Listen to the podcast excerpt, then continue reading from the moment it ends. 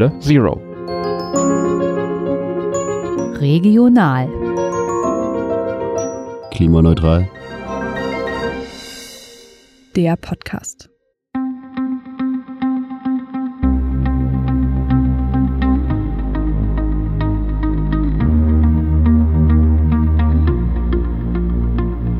Bis 2030 wollen wir von Halle Zero unsere Stadt klimaneutral machen. Vor dem Hintergrund der Ereignisse heute am 15. Juli 2021 in Nordrhein-Westfalen und Rheinland-Pfalz mit über 50 Überschwemmungstoten ändere ich diese Moderation bewusst und sage nun, bis 2030 müssen wir unsere Stadt klimaneutral machen. Das ist ein wichtiges und natürlich nicht ganz einfaches Ziel. Und wie das mit schwierigen Zielen immer so ist, am besten teilt man den Weg dorthin in Etappen ein. Und dann geht man Schritt für Schritt immer weiter, bis es geschafft ist. Damit der Weg und die Etappen aber klar sind, braucht es einen Plan. Und genau um diesen Plan wird es in dieser Folge gehen, dem Klimastadtplan von Halle Zero. Unser Klimastadtplan ist eine 44 Seiten starke Ausarbeitung, die im Mai 2021 von uns herausgegeben wurde. Man kann den Plan ganz einfach auch auf unserer Webseite hallezero.de unter Aktuelles herunterladen und selber nachlesen. Ganz ehrlich, als ich zum ersten Mal davon gehört habe, es gäbe einen Klimastadtplan, habe ich wirklich an einen Stadtplan gedacht, also mit Straßen und Parks und so weiter. Aber das ist nicht ganz so. Die Broschüre ist eher eine konkrete Auflistung von Ideen und Vorschlägen, was wir machen müssen, um in Halle das 1,5 Grad Ziel, das ja 2015 in Paris beschlossen wurde, zu erreichen. Also ist der Plan irgendwie sowas zwischen Hausaufgabenheft und Businessplan in Sachen Klimaschutz. Norman Klüber hat am Klimastadtplan mitgearbeitet. Er gehört dem Expert-Team von Halle Zero an und er wird uns einen Überblick darüber geben, was da so alles drin steht. Entstanden ist der Klimastadtplan unter maßgeblicher Mitwirkung von German Zero, unserer Dachorganisation. German Zero setzt sich für Klimaneutralität in ganz Deutschland ein, und zwar bis 2035 auf der Grundlage eines Gesetzespakets. Als der Klimastadtplan entwickelt wurde, wurde auch über den Namen dieses Plans diskutiert. Und das erklärt uns erstmal Norman. Wir haben auch tatsächlich lange diskutiert, ähm, ob wir bei dieser Vorgabe bleiben, also der Vorgabe von äh, German Zero, dass wir das Klimastadtplan nennen. Ich fand es aber dann doch äh, interessant, weil äh, es ist, äh, die, die, die Stadt Halle sollte sich halt eben tatsächlich einen Plan machen, wie Klimaneutralität zu erreichen ist. Und das war auch, äh, denke ich, kann man jetzt so sagen, unser Hauptkritikpunkt am Klimaschutzkonzept der Stadt Halle dass es halt ein Konzept gibt, das ist aber eher eine Willenserklärung, ähm, ja, mit, mit, einer, mit einer leichten Rückschau und einer sehr vagen Vorschau.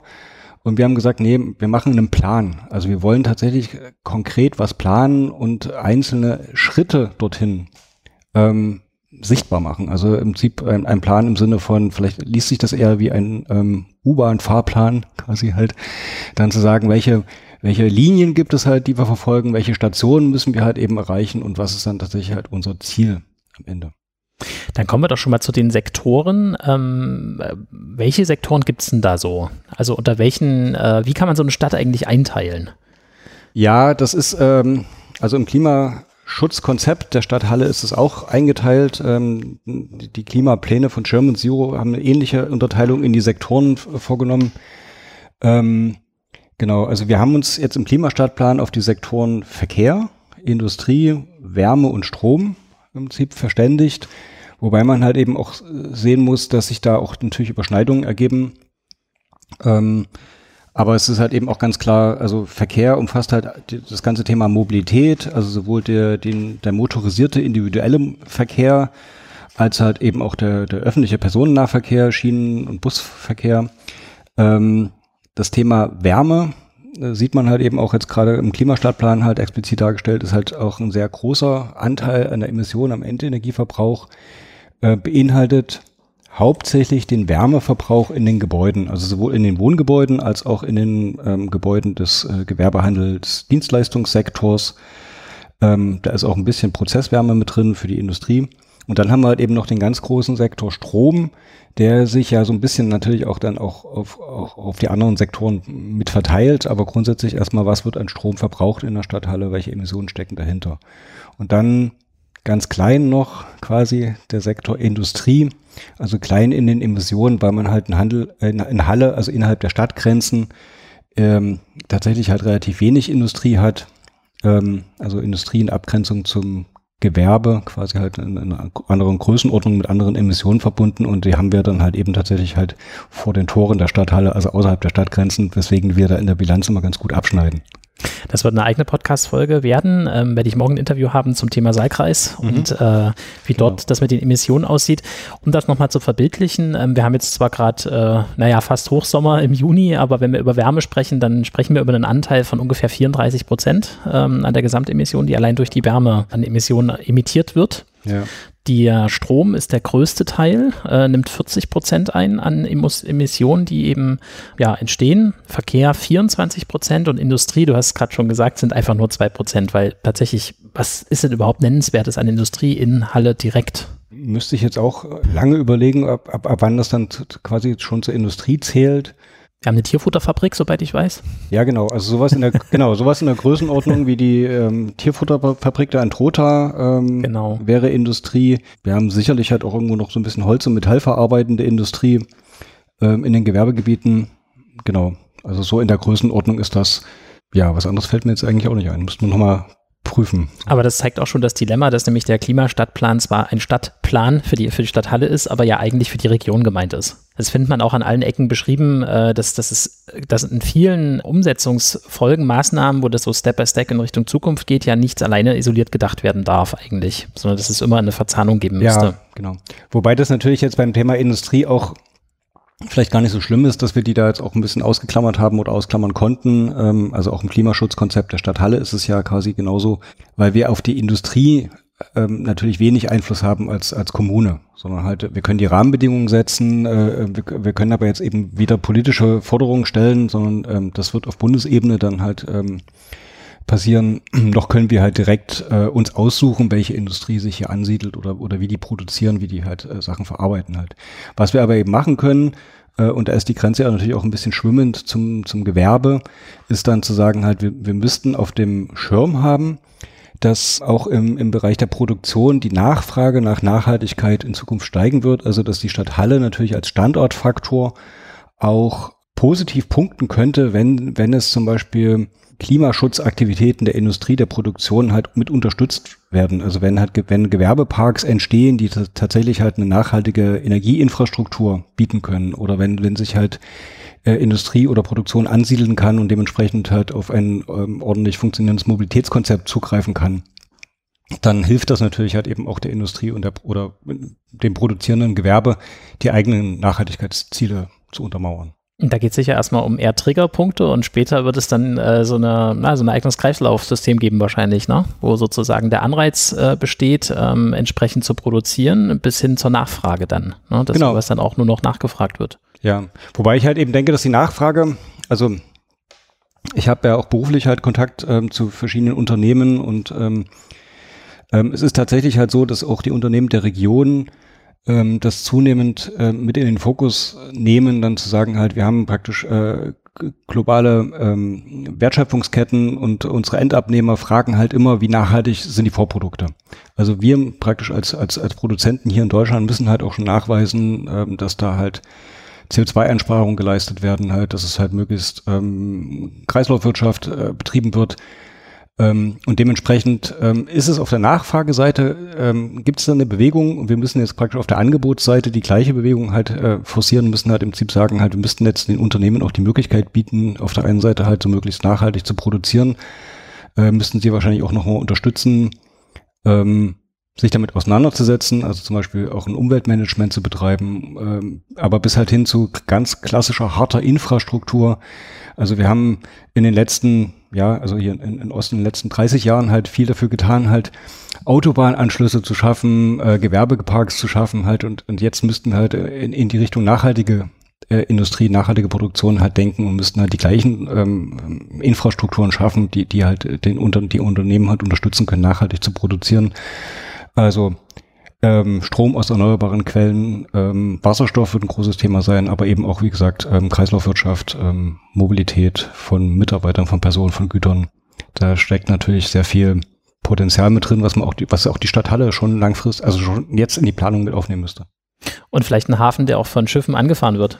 Ja, ja, ja, genau. Wo nicht nur Müll verkl na, nicht verklappt, um Gottes Willen, aber, aber umgeschlagen wird irgendwie. Ne? Genau, ich denke, da wird es eine, da wird's eine vielleicht sogar, also ich bin da vorsichtig optimistisch, dass es da auch eine Prioritätenverschiebung geben wird, äh, was zum Beispiel auch ähm, die Logistik angeht. So, also das praktisch, natürlich hat man jetzt in den letzten Jahren auf, auf schnelle Zulieferketten halt gesetzt. Man wird in Zukunft auf nachhaltige Zulieferketten äh, setzen halt. Also das heißt, vielleicht werden dann Wasserstraßen doch wieder interessanter, ähm, weil natürlich halt ähm, sehr ja, klimafreundlich betreibbar. Ähm, Schienen, Schienenausbau ist, ist ein großes Thema. Ähm, genau. Zurück nochmal zur Erstellung des äh, Klimastadtplans. Es gibt ja von äh, German Zero dazu ein Tool, einen ähm, Klimastadtplan-Generator. Genau. Was Tool. ist das, das klingt, für ein Zauberinstrument? Genau, das klingt sehr spannend. Ein Tool. Äh, wir haben uns da jetzt auch drauf gefreut. Hey, da gibt es ein Tool und damit kann man einen Klimastadtplan erstellen. Dann war es lange für uns so eine Blackbox. Wir haben es nicht verstanden. Wir haben nicht gewusst, was man da reinschmeißt in die, in die Box. Also Mal so ganz simpel gefragt, das ist eine Excel-Tabelle oder was ist das? Also im Endeffekt ist es halt so, das ist der Wissensschatz von, von German Zero, den wir halt, auf den wir halt zugreifen konnten und ähm, wahrscheinlich läuft bei denen im Hintergrund eine Excel-Tabelle oder halt eine Datenbank, ähm, die über verschiedene Rechenalgorithmen Sachen miteinander verknüpft. Ähm, die Vorgehensweise von German Zero war einfach dann zu sagen, sie haben sich halt im Prinzip deutschlandweit sehr intensiv und sehr detaillierten Kopf gemacht, wie die einzelnen Maßnahmen, Sektoren so ineinander greifen können. Ähm, äh, um Klimaneutralität zu erreichen, was da gemacht werden muss, was es kostet, was es für Arbeitsplatzeffekte hat und haben das praktisch auf einzelne Regionen, auf einzelne Städte runtergebrochen. Ähm, das heißt aber, wir haben eigentlich dann German Zero halt nur die, die Randbedingungen genannt und sie haben uns dann halt quasi Ergebnisse oder Maßnahmen, Vorschläge zurückgegeben. Und die haben wir sehr lange diskutiert. Also wir haben das heißt, das, wir haben das Tool nicht selber benutzt, sondern wir standen dann eben auch vor diesen Ergebnissen, die aus diesem Tool generiert wurden und haben halt gesagt, hm, das müssen wir jetzt aber an, an der einen oder anderen Stelle doch mal hinterfragen, weil es ist dann eben doch vielleicht nur ein, ein einfaches Tool.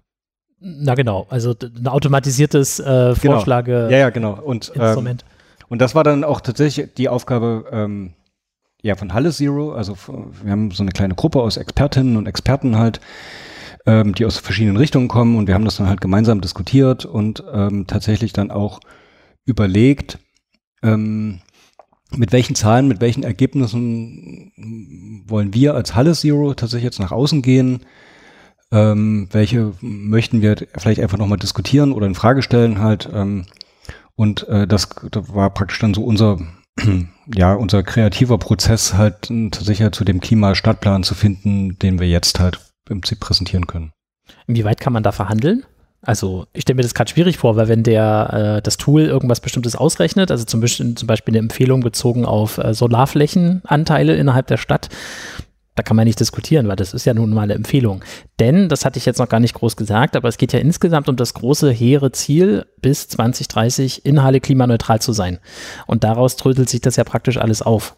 Genau, also am Ende ist das natürlich jetzt auch bloß ähm, na, wie so ein Strickmuster, ähm, wie die Stadt Halle halt zu diesem Ziel, was ja, was ja praktisch halt die, die, ähm, der Verein vor Ort definiert hat. Also wir haben uns das ja selber als, als Ziel gesetzt, 2030 Klimaneutralität. Ähm, und da gibt's jetzt praktisch von, von German Zero gab's halt, wie gesagt, diesen Vorschlag. Und die Frage, inwieweit kann man das dann halt diskutieren? Also wir haben es diskutiert, wir haben sehr viele Fragen dazu gestellt, wir haben äh, einige Sachen tatsächlich halt in Frage gestellt. Ähm, und und wie gesagt, das ist jetzt erstmal nur, nur eine Diskussionsgrundlage, das ist ein Vorschlag, ein Angebot. Ähm, bei paar Sachen sind wir tatsächlich auch selber noch mal mehr ins Detail gegangen und haben dann quasi auch wirklich abweichende Vorschläge von dem, was German Zero uns geliefert hat, abweichende Vorschläge halt äh, gebracht, weil wir gesagt haben, das halten wir mit unserer Ortskenntnis für fundierter und auch für leichter kommunizierbar.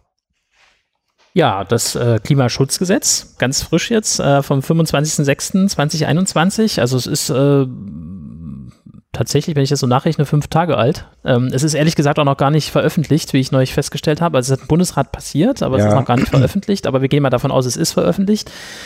2035. 2045? 2035? Ich habe es mir leider hier 2000, gar nicht aufgeschrieben. Also 2045 ähm, die Klimaneutralität, also fünf Jahre früher als Genau, als nicht 2050, sondern 2045. 45. Aufgrund des, des äh, Bundesverfassungsgerichts, genau. was da nämlich äh, so. gegen geklagt hat. Genau, mit, mit äh, die diversen Zwischenzielen, die ich jetzt auch im Kopf nicht habe. Aber ähm, genau, es, es sind auf jeden Fall Zwischenziele vereinbart, wo, also nicht vereinbart, also festgelegt wurden halt. Ähm, also ähm, für die einzelnen zeitlichen Etappen. Ähm, und wohl auch für die einzelnen Sektoren. Genau. Genau. Und jetzt ist ja die Frage, warum muss das jetzt hier bei uns so schnell gehen? 2030, 2045, das sind 15 Jahre Unterschied. Ja. Vielleicht gibt es ja verschiedene Dimensionen, warum, warum wir uns dann für die Zahl 2030 entschieden haben. Also wir haben mit dem, mit dem Klimaschutzgesetz so einen, so einen klassischen ähm, Top-Down-Prozess. Also da wird halt oben was beschlossen halt, was man halt für sinnvoll erachtet halt und dann ähm, sagt man halt, das sind die Ziele, die wollen wir als, als Bundesland erreichen, da stehen wir halt als komplette Nation dahinter äh, und wir müssen das jetzt irgendwie in, der, in die Fläche umsetzen. Die Erfahrung, die wir gemacht haben, also wir gemeinsam zusammen als, als Zivilgesellschaft quasi halt, ist halt eigentlich, dass solche Prozesse halt viel länger dauern, als man sich halt vorgenommen hat. Und dass wir eigentlich jetzt schon wissen, dass selbst wenn sowas heute beschlossen wird, ähm, das so lange in, in, der, in der Implementierung, in der Fläche braucht, dass dann schon wieder die Ziele so ein bisschen nach hinten wegrutschen und äh, auch wenn 45 vielleicht noch nicht ambitioniert genug ist, kommen wir wahrscheinlich eher bei 47 oder vielleicht doch eher bei 50 oder 55 raus. Also das ist praktisch unsere Erfahrung. Und deswegen haben wir gesagt, wir brauchen erstens einen, einen, einen Button-up-Prozess, ähm, also dass wir sagen, wir als Stadt sollten uns ein eigenes Ziel setzen und das muss ja nicht unbedingt identisch sein mit dem, was die EU oder Deutschland halt beschließt, sondern wir haben gesagt, naja, 2030 klingt zwar sehr, sehr, sehr sportlich, ja, aber die Stadt, Halle, äh, Stadt Magdeburg hat ja beschlossen, bis 2035 äh, klimaneutral zu werden. Das können wir besser. So, der erste Punkt, genau. Ähm, der zweite Punkt ist, ähm, dass wir natürlich auch so ein bisschen beeinflusst worden sind von der wissenschaftlichen Diskussion der letzten Jahre halt und auch Fridays for Futures oder ich bin halt auch bei den Scientists for Futures ähm, und diverse andere äh, Institutionen und ähm, ähm, Organisationen haben ja schon sehr deutlich gemacht. All diese Ziele reichen nicht, wenn wir wirklich an dem 1,5 Grad Ziel festhalten wollen. Und wir haben uns dann halt eben auch nochmal beschäftigt halt mit diesem äh, CO2-Budget. Und das ist halt eben ganz klar, äh, wenn man sich das nochmal vor Augen führt, dass es dass es praktisch halt, ähm, egal ob man das jetzt auf eine Nation oder halt auf, auf eine Stadt oder, oder, oder halt auf einen Kontinent halt runterbricht, wenn wir an diesem 1,5 Grad Ziel festhalten wollen, dann haben wir ein klar umgrenztes, praktisch fast physikalisch gesetztes Budget, was uns maximal noch zur Verfügung steht.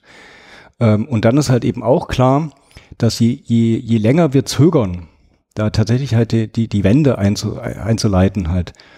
Umso mehr verbrauchen wir schon von dem Budget und umso krasser und umso einschneidender werden die Maßnahmen, die wir dann noch ergreifen können. Und das ist eigentlich das, was, was wir gesagt haben.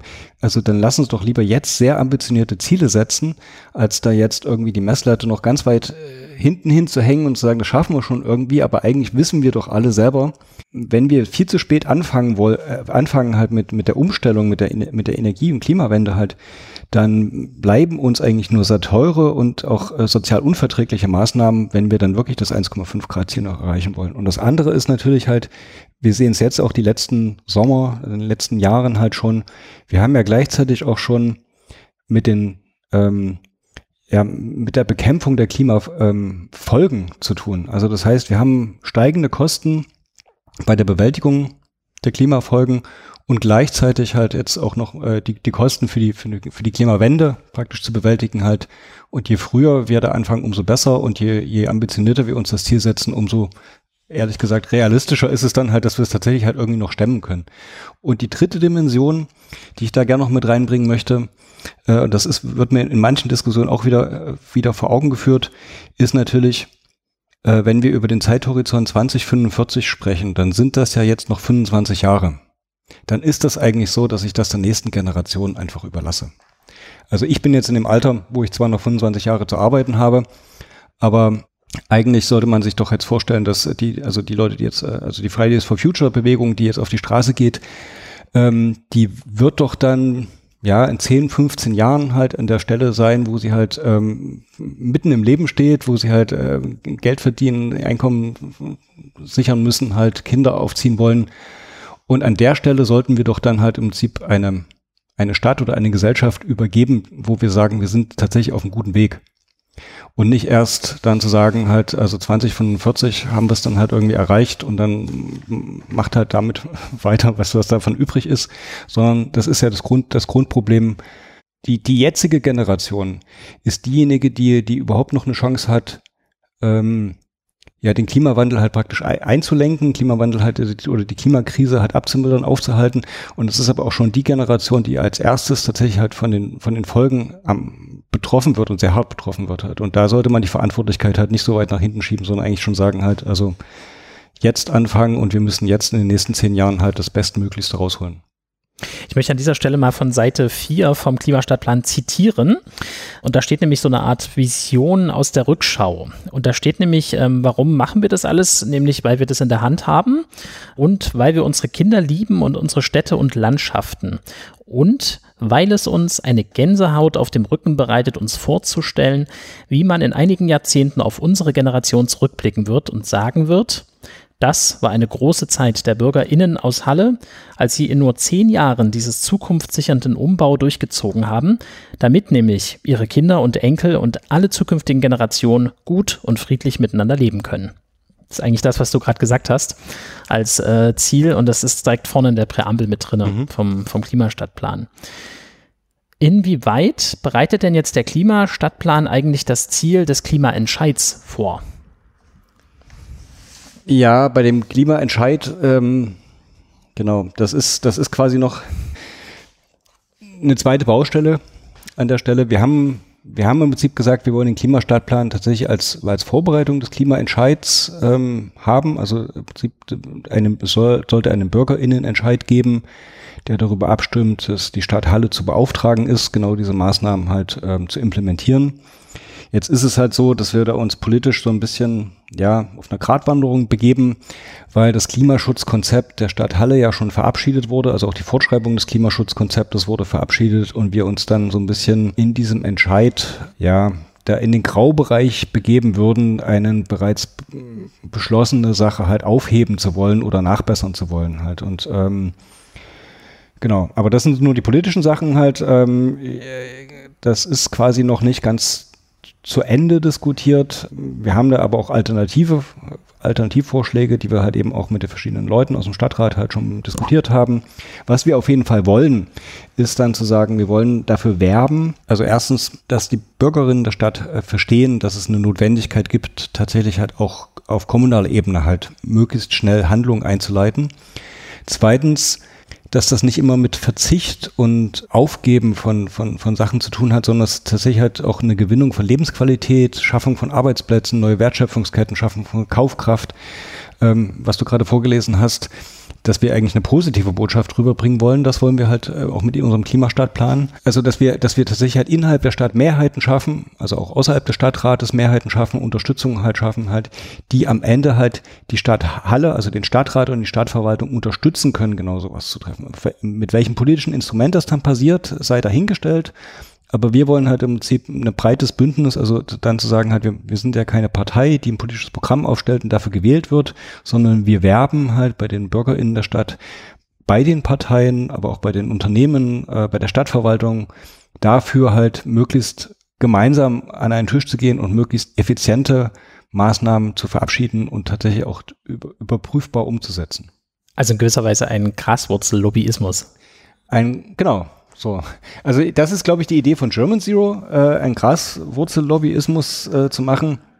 Und ähm, was uns tatsächlich halt eben auch gelingt, weil wir, klar, weil das, weil das Thema Klimaschutz halt tatsächlich halt äh, sehr übergreifend ist, ähm, weil wir sehr viele Verbündete haben und weil wir gesagt haben, wir wollen es aber ganz konkret machen. Also wir hängen jetzt nicht nur Forderungen dran, äh, wir konzentrieren uns auch nicht nur auf eine Maßnahme oder auf einen Sektor halt, sondern wir was wir eigentlich wollen, ist dann, dass sich alle auf einen Tisch, an einen Tisch setzen und wirklich einen konkreten Maßnahmenplan erarbeiten und beschließen. Jetzt ist aber noch nicht alles optimal in der Stadt vorbereitet. Die Stadt selber, du hast es ja anfangs schon gesagt, hat ja bereits schon ein äh, Klimaschutzkonzept äh, mhm. verabschiedet. Ist auch schon zwei, drei Jahre alt. Das ist nicht mehr ganz so aktuell, ja, genau. glaube ich. Ja. Hat natürlich eine längere Frist. Ich weiß sie jetzt leider nicht ganz genau, aber ich glaube, es ist 45 oder so, 2045, bis wann das erreicht werden soll. Also es liegt deutlich hinter den Zielen jedenfalls von mhm. Halle Zero. Was müsste sich denn in der, innerhalb der Stadt verändern, innerhalb der, der, der Administration der Stadt, äh, um dort praktisch auf, äh, ja, um auf eine direkte Umsetzbarkeit überhaupt treffen zu können? Ja, was sich strukturell verändern müsste, ist eigentlich, ähm, oder vielleicht ist es gar nicht so viel, sondern wir, wir müssten eigentlich auch an der Stelle einfach viel mehr Gas geben. So, wir haben, wir haben ein Dienstleistungszentrum Klimaschutz, was ja schon seit einigen Jahren implementiert ist, was jetzt auch personellen als Aufwachs bekommen hat. Und an der Stelle haben wir jetzt eben auch gesagt, ähm, das ist alles schön gut, das reicht aber nicht. Wir müssen da mehr Kompetenzen, mehr Personen halt dahinter setzen halt.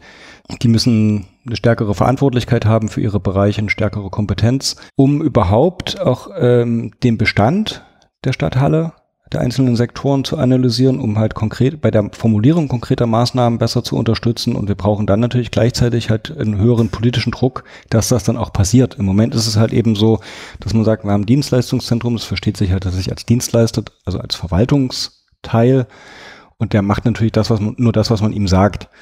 Ähm, und und wir haben so ein bisschen das Gefühl, allein, dass es dieses Dienstleistungszentrum gibt, reicht dem Stadtrat halt offensichtlich aus, um da nicht noch mehr Druck zu machen und zu sagen, ja, da müsste aber eigentlich noch mehr passieren halt. Und das ist ja eben auch die Kritik von Fridays for Future oder halt eben auch von uns dann zu sagen, halt mit dem Klimaschutzkonzept haben wir so ein bisschen so das Gefühl, wurde die Schublade halt viel zu schnell wieder zugemacht. Man wurde, hat sich viel zu sehr zufrieden gegeben mit den Ergebnissen, die eigentlich eher eine Verlangsamung des Prozesses gezeigt haben in den letzten Jahren und halt eben gar keine Beschleunigung, keine Effizienz der, der getroffenen Maßnahmen.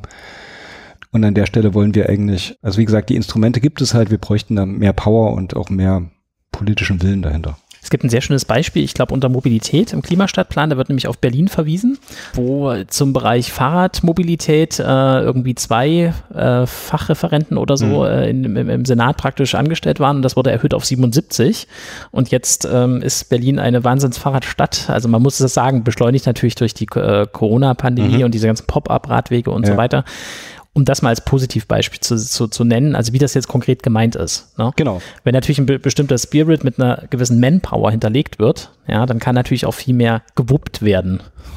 Ja, und dafür braucht es halt eben auch den politischen Willen, weil es, wir wissen halt alle, die Prozesse äh, in der Verwaltung zusätzlich Personal anzustellen sind halt nicht die einfachsten. Es fehlen die Mittel, es fehlt der Raum, es fehlt, fehlt aber auch äh, am Ende fehlen die Kompetenzen. Also es ist auch nicht einfach äh, fähige Leute zu finden hier. Und deswegen heben wir eigentlich oder hätten wir wahrscheinlich schon vor fünf Jahren die Forderung erheben müssen, dann zu sagen, halt mach das mal bitte, weil das dauert sowieso alles viel zu lange.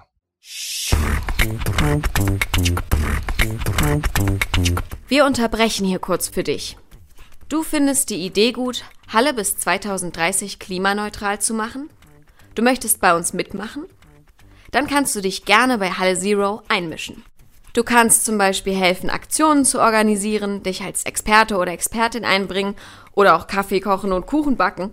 Wir freuen uns über jeden, der dabei sein möchte, wenn wir unsere Stadt nachhaltiger und klimaneutral gestalten. Was gibt's dafür? Jede Menge Spaß, tolle Leute und einfach das coole Gefühl, dieser Klimakrise etwas Gutes entgegenzusetzen. Besuche uns auf hallezero.de und melde dich bei uns. Wir möchten alle mitnehmen. Auch dich. Wer, wer hat jetzt alles daran mitgearbeitet? Innerhalb von Halle Zero nennen wir euch ja die Experts. Zu Recht, selbstverständlich. Wer ist das so? Was sind das für Leute? Genau, also wir haben, wir haben gesagt, diese Gruppe aus Expertinnen und Experten, ähm, die sich dann so zusammengefunden haben und wir sind da sehr unterschiedlich aufgestellt. Genau, also wir haben Menschen, die halt tatsächlich halt im wissenschaftlichen Betrieb tätig sind, ja, oder mehrheitlich tatsächlich halt, äh, wir haben aus dem, aus dem juristischen Bereich halt ähm, Leute, die uns da halt eben unterstützen. Genau, wir sind da so ja, eigentlich eine offene Gruppe, ohne feste Strukturen, ähm, so ein bisschen auf Zuruf, halt im Austausch halt fünf, sechs Leute, die sich dann halt eben ausgetauscht haben. Wir haben halt einen, der halt ganz offensichtlich der Spezialist im, im Bereich Mobilität ist. Genau, ich selber habe den, den Gebäudesektor bearbeitet. Alles klar, ein echtes Teamarbeit. Genau, Teamarbeit. Es hat aber auch lange Zeit gedauert, ähm, um sich da einzuarbeiten und tatsächlich ist das äh, ja nicht unsere, nicht unsere alltägliche Aufgabe. Sowas würde ja normalerweise auch aus einem, weiß ich gar nicht, wo kommt sowas denn eigentlich her? Also wenn man ein Gesetz vorbereiten würde, würde das doch eigentlich aus einem Fachausschuss oder aus einem Referat kommen, der wiederum genau. nur aus Experten bestehen würde. Und hier sind es ja praktisch jetzt ähm, auch Experten, aber die das ja so auf Hobbybasis sozusagen machen. Ja, vielleicht ist das auch die große Herausforderung solcher Städte wie Halle, dass man halt eben tatsächlich äh, auch äh, in der Verwaltung solche Expertinnen bräuchte.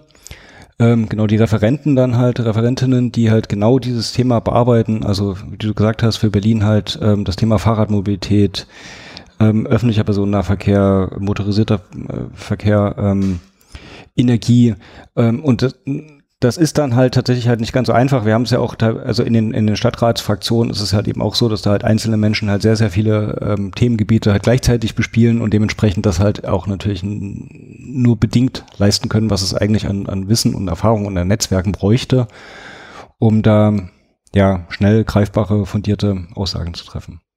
Jetzt darfst du dir gerne mal drei Beispiele raussuchen. Ähm, wo nämlich drin steht, was so im Kleinen getan werden kann. Das ist auf Seite 24 folgende. Ich wollte da jetzt nicht, dass wir da alles durchjuckeln, aber ja. vielleicht gibt es da ein paar nette Beispiele, wo du gerne was zu sagen möchtest. Bei den begleitenden Maßnahmen haben wir halt gesagt, ähm, wollen wir halt einfach nochmal exemplarisch halt Maßnahmen benennen, die vielleicht sich nicht so den einzelnen Sektoren eindeutig zuordnen lassen halt oder vielleicht auch in, in, einer, in einer anderen Verantwortung liegen als der Stadt Halle selber. Äh, und wir haben halt gesagt, wir müssten natürlich auch, oder das ist auch äh, unser Ziel als Halle Zero, natürlich in die Umwelt- und Klimakompetenz ähm, der Bevölkerung halt investieren. Also das heißt, wir bräuchten, wir müssen natürlich für mehr Verständnis für die Maßnahmen werben. Wir müssten aber eben auch im besten Fall die Bevölkerung stärker einbinden können. Also das heißt, es sollten viele Ideen, Maßnahmen vielleicht auch aus der Zivilgesellschaft halt kommen. Dementsprechend müssen wir halt ähm, ne, den Klimastadtplan oder den, den Klimaschutzkonzept der Stadt Halle nicht nur auf harte Maßnahmen halt reduzieren, sondern tatsächlich halt auch frühzeitig in die Bildung investieren. Auch die Stadt Halle sollte dann halt eben sagen halt, was kann, können, kann die Stadt tun, um in Kindergärten, Schulen, Universitäten, Betrieben tatsächlich halt die Menschen zu erreichen und halt ähm, Klimaschutzkompetenz zu vermitteln. Das ist das eine, was mir wichtig ist. Das andere, ähm, was hier in unserer Liste drin steht, sind tatsächlich halt so kleine Maßnahmen, ähm, wie zum Beispiel halt ähm, klimafreundliche Veranstaltungen fördern. Also das fände ich halt nochmal spannend. Also Klimaschutz ist tatsächlich halt auch so ein, so ein Querschnittsthema und ähm, da sollte man halt eben auch schon bei, bei anderen Sachen mit drauf achten, halt wenn die Stadt Halle eine Veranstaltung macht, ähm, kommen ja sicherlich halt in Zukunft wieder mehr Veranstaltungen halt, dass man halt auch da vielleicht sogar schon so ein kleines Klimakonzept halt mitentwickelt. Also wie werden Getränke verkauft? Ähm, Gibt es Mehrwegprodukte, also Mehrwegflaschen und Gläser halt?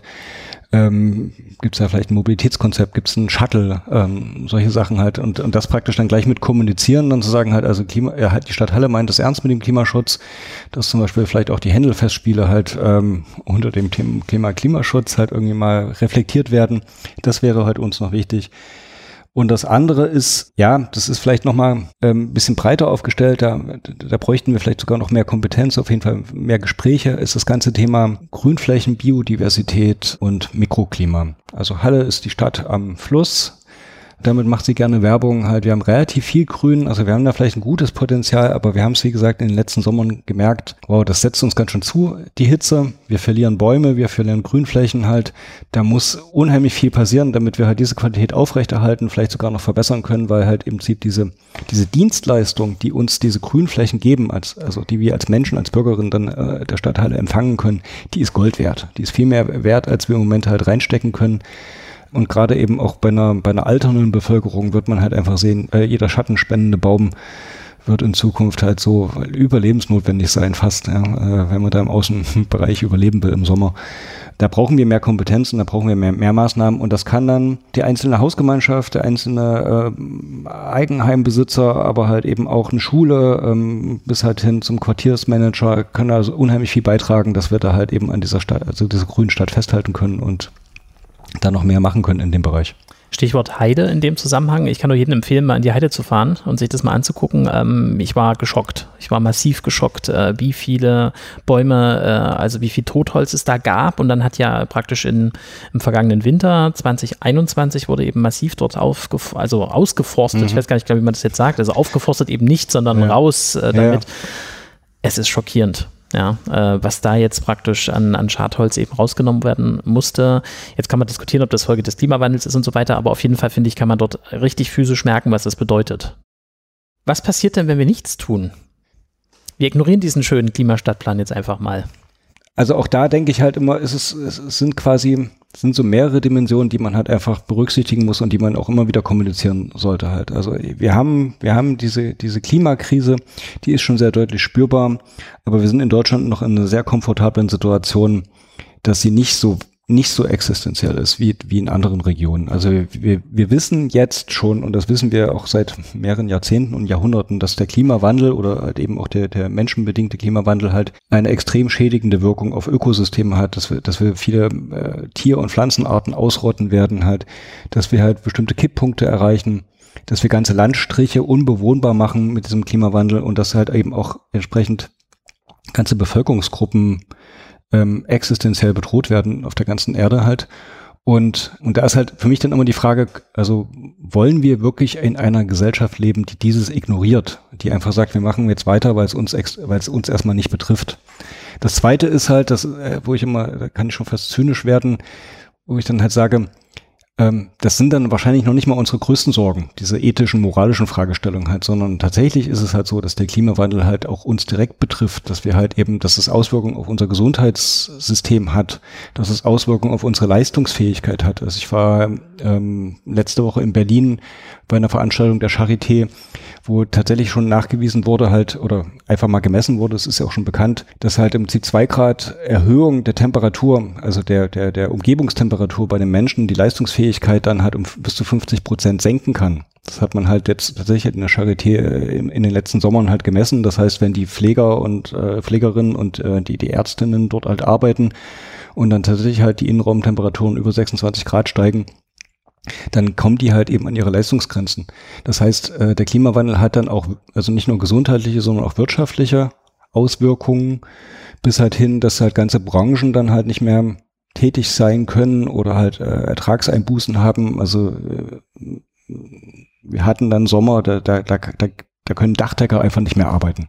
Da gibt's dann tatsächlich sechs bis acht Wochen, wo halt kein Dachdecker mehr aufs Dach geht, weil es einfach nicht mehr zumutbar ist. Die Gastronomie, Gastronomie hat dann halt eben Probleme ähm, Kraftwerke mussten runtergefahren werden. Du hast es gesagt, die Forstwirtschaft, äh, die Landwirtschaft, also all das, die hatten extreme Ertragsausfälle. Die, die, diese volkswirtschaftlichen Schäden, die dann entstehen, unabhängig von den äh, einzelnen betroffenen Existenzen, das wird auf uns zukommen. Und dann halt eben tatsächlich halt neben diesen Hitzeperioden natürlich auch die Starkregenereignisse, die Stürme, die halt zunehmen werden. Auch das wird sich halt auswirken auf, auf, auf unser gesamtes System.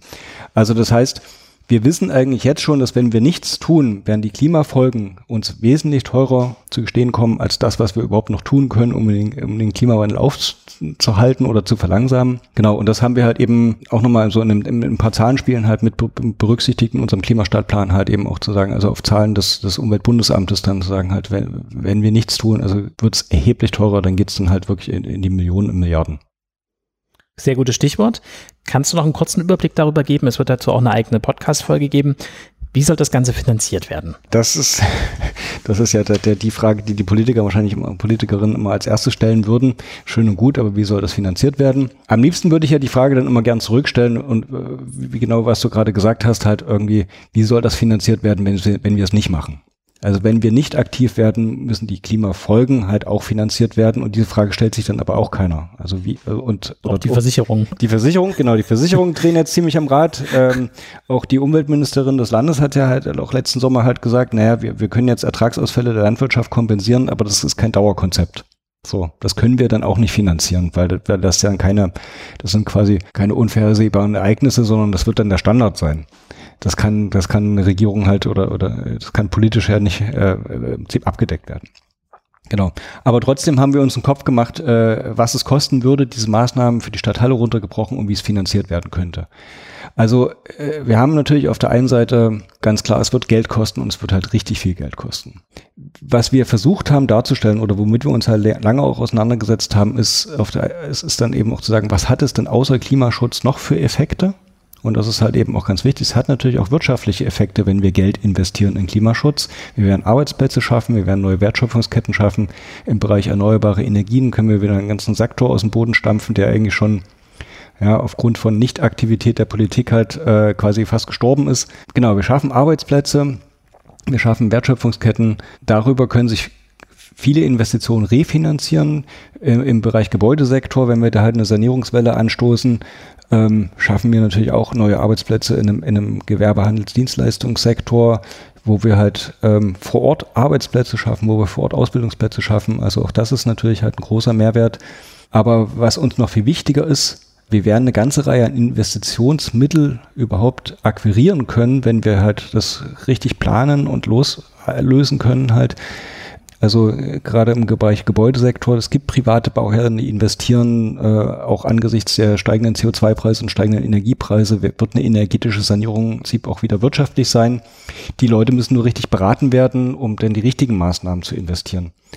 Und wir werden natürlich eine ganze Reihe an Bundes- und EU-Mittel anzapfen können. Und auch das können wir nur, wenn wir richtig darauf vorbereitet sind und wenn wir die richtigen Anträge an der richtigen Stelle stellen. Aber da gibt es eine ganze Menge Geld, was da jetzt angeschoben wird. Also ich, wir haben also nicht nur das Klimaschutzgesetz wurde ja jetzt verabschiedet, sondern wir haben letztes Jahr ein Gebäudeenergiegesetz verabschiedet auf Bundesebene. Es gibt neue Förderkulissen für die Sanierung. Die EU hat eine, eine sehr große Kampagne, eine Renovierungswelle angestoßen. Also auch da werden, wird viel Geld bereitgestellt. Und es wäre schade, wenn der Kelch an, an der Stadt Halle vorbeigeht.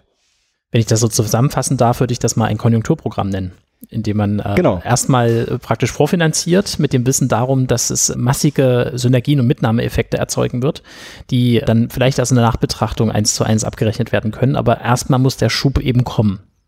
Genau, das muss erstmal der Schub kommen und da werden eine ganze Reihe auch an, ja, ich denke, ich bin da optimistisch, da werden eine ganze Reihe an Innovationen auch ausgelöst werden, die wiederum dann halt helfen, Geld einzusparen.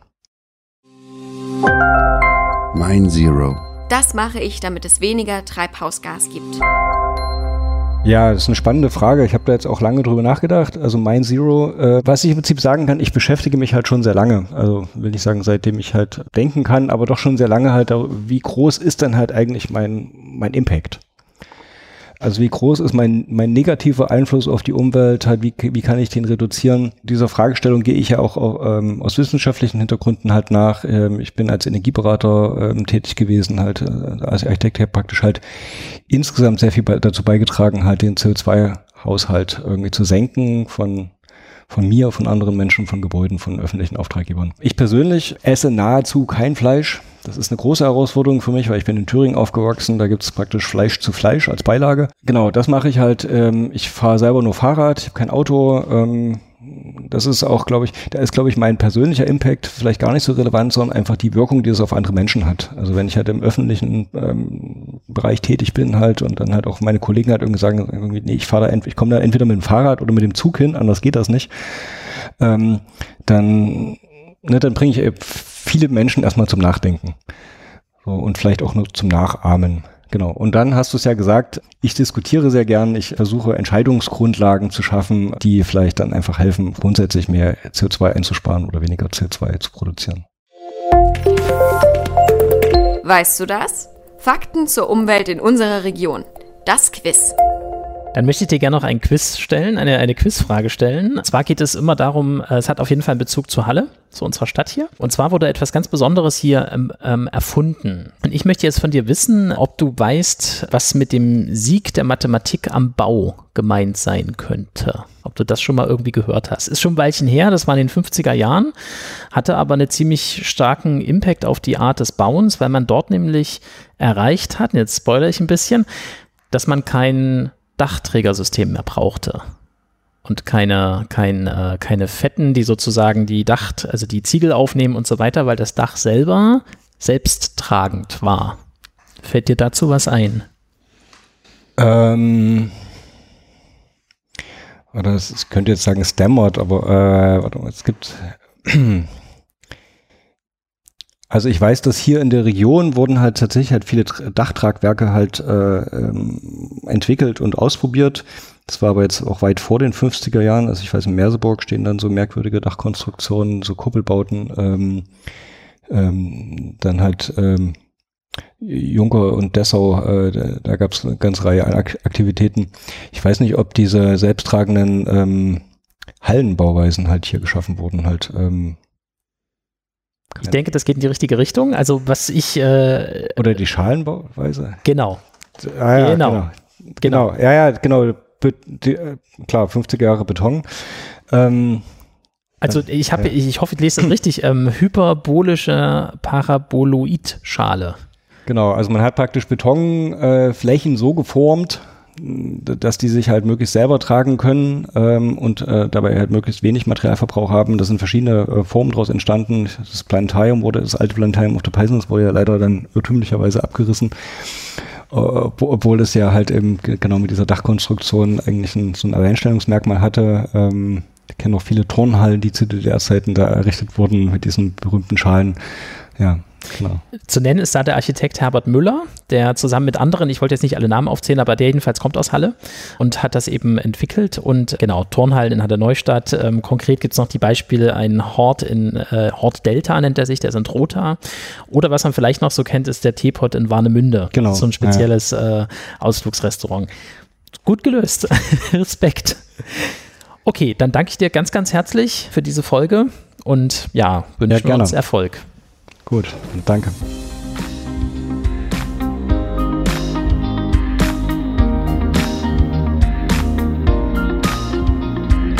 Das war die aktuelle Folge vom Halle Zero Podcast. Wenn dir das Gehörte gefallen hat, dann behalte es nicht für dich. Erzähle es weiter. Du kannst uns joinen, followen, liken, supporten, abonnieren oder ganz einfach lieb haben.